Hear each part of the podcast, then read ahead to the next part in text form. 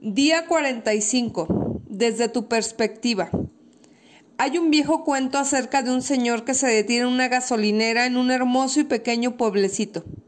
Mientras carga gasolina se pone a platicar con el encargado de la gasolinera. ¿Qué hermoso pueblito es este? le dice al encargado. Dime, ¿cómo son las personas aquí? Uy, pues no sé, le dice el encargado. ¿Cómo son de donde usted vive? Bueno, pues a decir verdad, odio tener que decirlo, pero la mayoría de la gente donde vivo son muy feas. La mayoría hace todo lo posible por no apoyarte. Mi esposa está de acuerdo conmigo. La gente de donde vivimos es la gente con el corazón más frío en todo el mundo. Qué mal, le dice el encargado.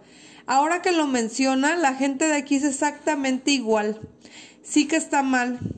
Supongo que la gente de todo el mundo se está volviendo así, dice el visitante. Qué pena.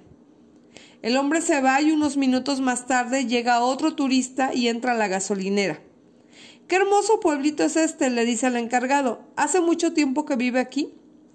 He vivido aquí toda mi vida, responde el encargado. ¿Es la gente de aquí tan linda como lo es su pueblito? pregunta el turista. Pues no sé, responde el encargado. ¿Cómo son las personas donde usted vive? Son gente hermosa, la gente más linda del mundo, le dice el turista con una gran sonrisa. Bueno, dice el encargado, ahora que lo menciona, la gente de aquí es exactamente igual.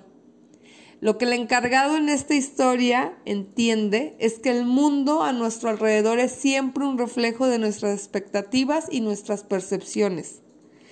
El lugar será como nosotros lo veamos, amable, amoroso, abundante y hermoso. Así será.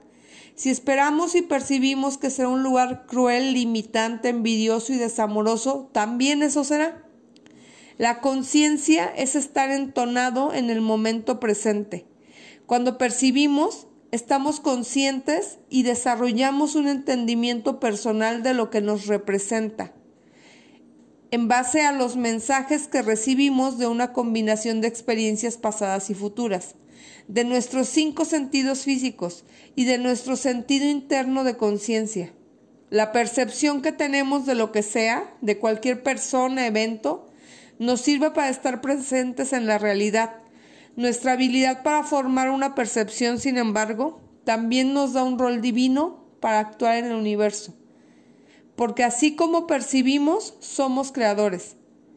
Desafortunadamente, a lo largo del camino con frecuencia equivocamos nuestras percepciones del mundo a nuestro alrededor, como si fuera la única verdad.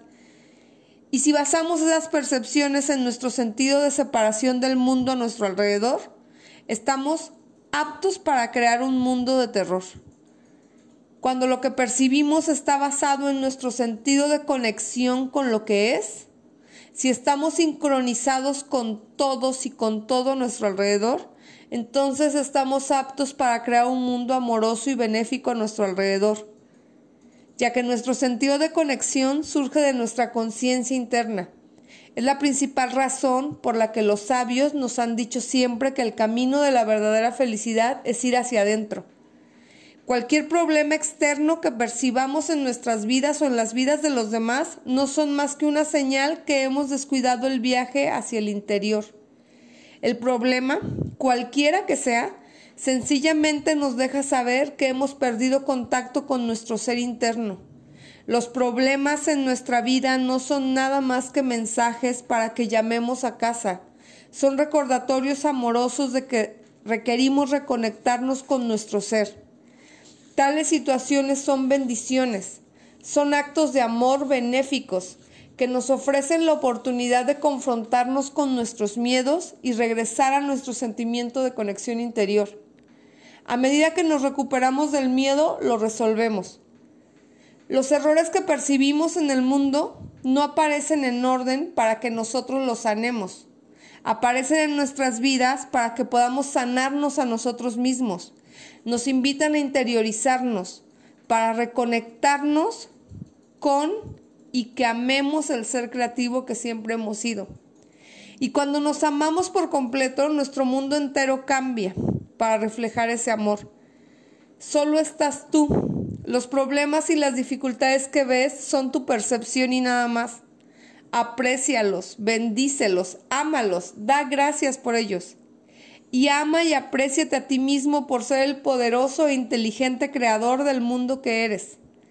Siente cómo te reconectas con tu fuente de energía y mientras lo haces la sanación interna necesaria para un mundo diferente toma lugar. El mundo que ves ante ti se convertirá en un mundo de armonía y paz. Y todo comienza con honrarte a ti lo suficiente para crear un mundo por medio de tus percepciones. Y después amándote lo suficiente para aceptar cambiar la percepción. La acción del día. Número 1. Lee tu plan de negocio para la prosperidad y las 11 cosas de tu lista de agradecimientos. 2. Coloca tu cuota de dinero del día de hoy en tu contenedor y lee la afirmación que está en el contenedor tres veces. Espera recibir algo en regreso. 3. Bendice a todos los que están a tu alrededor, incluyendo a los otros participantes en este experimento. Imagina cómo aquellos a quienes bendices prosperan y se rodean del bien. Entonces bendícete a ti mismo e imagina lo mismo. Puedes continuar bendiciendo a la persona o personas en tu lista de bendiciones. 4. Lee todas las bendiciones que llegan por correo electrónico, por el grupo de WhatsApp. Tus bendiciones están haciendo una diferencia. El pensamiento del día. La realidad ante ti es la experiencia significativa que podrías tener en este momento. Nunca es un error. Para concientizarte de su mensaje, requieres permitir que la experiencia sea tu realidad dentro de ti. Esto es ser uno con, en lugar de rechazarla, resistirla o juzgarla.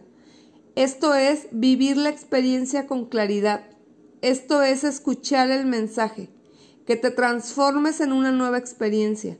Escucha el mensaje de tu actual realidad para soltar su rigidez, para que tus sueños puedan desdoblarse. La afirmación del día. Todo lo que percibo es una bendición para mí.